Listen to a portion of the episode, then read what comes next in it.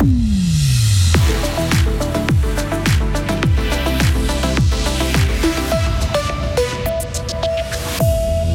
Les nouveaux avions de combat risquent d'être bien plus bruyants que les FA-18. Les personnes qui vivent près de l'aérodrome de Payerne s'inquiètent. Emballer les fromages au lieu de les frotter, l'agroscope met au point un nouveau procédé d'affinage qui a été breveté. Et puis, nos données sont collectées un peu partout, mais ça peut être très utile pour améliorer notre quotidien. Météo de demain à lundi, température fraîche avec des grisailles matinales, sinon temps assez ensoleillé. Lauriane Schott, bonjour. Bonjour Greg, bonjour à toutes et à tous. Les avions F-35 sont très bruyants, trop bruyants selon euh, les riverains de l'aérodrome de Payerne. Ils viennent d'écrire un courrier au département fédéral de la Défense car ils ont peur que les nuisances sonores augmentent avec le nouvel avion de combat qui sera deux fois plus bruyant que les FA-18. Ils s'inquiètent des estimations faites par les autorités. Selon elles, selon eux, elles ne reflètent pas la réalité. Cédric Péclar est le président de l'association pour la sauvegarde des intérêts des communes broyardes. C'est ça qui nous préoccupe. Le principal, c'est la procédure qui a été utilisée.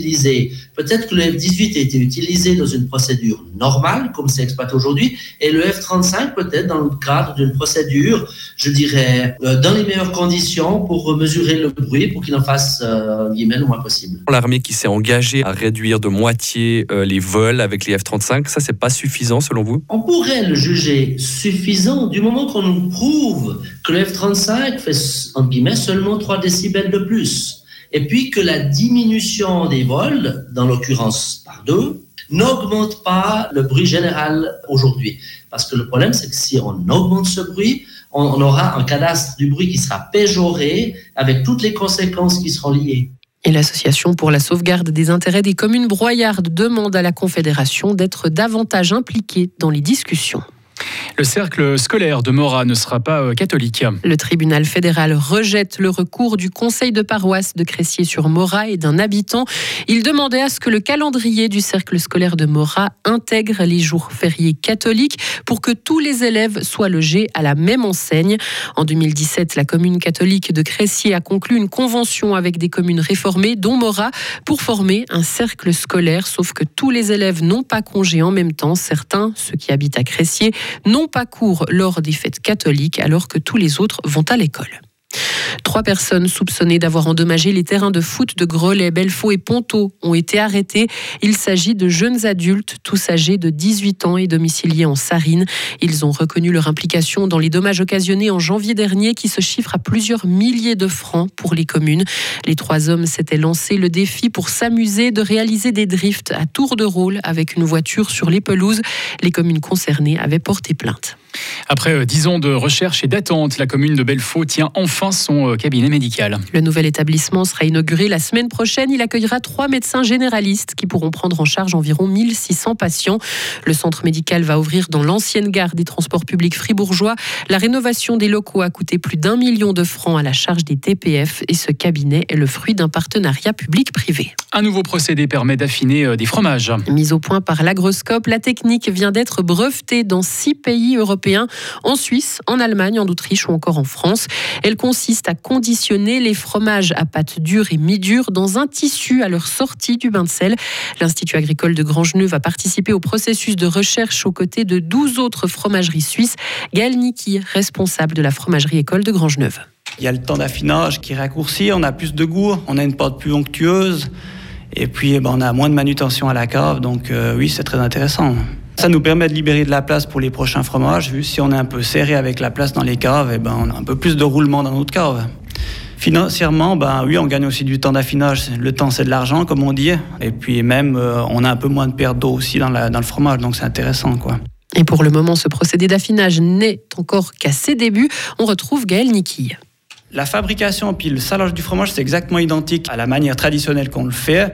C'est en cave. Là, au lieu de frotter tous les jours les fromages avec une brosse ou bien une machine avec une brosse, puis amener tous les jours une solution, on appelle ça, c'est de l'eau emmorgée, c'est de l'eau salée avec des bactéries qui vont se développer pour faire cette croûte. Avec le sac, on va simplement les emballer dans ce sac textile qui est biodégradable et naturel. Et puis par la suite, pendant une semaine, une semaine et demie, on va pulvériser ces fromages pour faire développer cette morge. Puis ensuite, on n'aura plus qu'à les pulvériser de temps en temps, si besoin, si on voit qu'ils sont un peu trop secs. Tandis que le fromage traditionnel, eh ben, on devra continuellement ben, le frotter, pas tous les jours, mais après, on, on espace à deux fois par semaine, voire une fois par semaine, selon l'humidité de la cave. Et l'Institut agricole de Grangeneuve va poursuivre les tests pour ce procédé d'affinage. Le contrat qui le lie à l'agroscope court jusqu'à la fin 2025. Qu'il s'agisse de soins médicaux, de mobilité ou encore d'efficacité énergétique, l'utilisation euh, des données numériques peut améliorer notre quotidien. Ce sont les conclusions du programme national Big Data présenté ce matin à Berne. Mais la collecte et l'utilisation des données a besoin d'un cadre réglementaire qui est aujourd'hui lacunaire selon les chercheurs. Marcus Christen fait partie des spécialistes qui ont travaillé sur ce dossier. C'est un phénomène qui est vraiment relevant pas seulement d'une manière technologique, mais ça change notre société, ça change la manière que nous vivons. Et les données sont la base des algorithmes. Et les algorithmes sont maintenant aussi utilisés pour faire des décisions ou pour informer des décisions. Et ça a vraiment le potentiel de changer comment notre activité quotidienne euh, se passe. Dans le grand public, dès qu'on parle de big data, on a cette impression que c'est quelque chose qui n'est pas bon. On a fait des analyses, aussi des questionnaires euh, avec la population et on a remarqué qu'il y a vraiment les deux positions. On voit le potentiel du big data. Et bien sûr, on a aussi critique. Ça dépend du contexte dans lequel ces données et les algorithmes sont utilisés. Et ces données, justement, pourraient par exemple être utilisées par une assurance pour analyser précisément les risques des individus et ainsi proposer des polices d'assurance personnalisées. À l'étranger, un chef de gare est accusé d'être à l'origine de la collision entre une locomotive et un wagon en Grèce. Le drame a fait 42 morts selon un nouveau bilan. Cet homme de 59 ans a été arrêté hier. Il est poursuivi pour homicide par négligence. Il doit expliquer devant la justice comment un train transportant plus de 300 passagers et une dizaine d'employés a pu être autorisé à emprunter la même voie qu'un convoi de marchandises.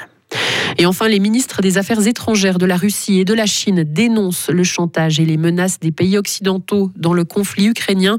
Lors d'un entretien en marge d'une réunion du G20 à New Delhi, les deux hommes ont par ailleurs salué le fait qu'ils avaient des points de vue semblables sur ce qui se passe en, Ukraine.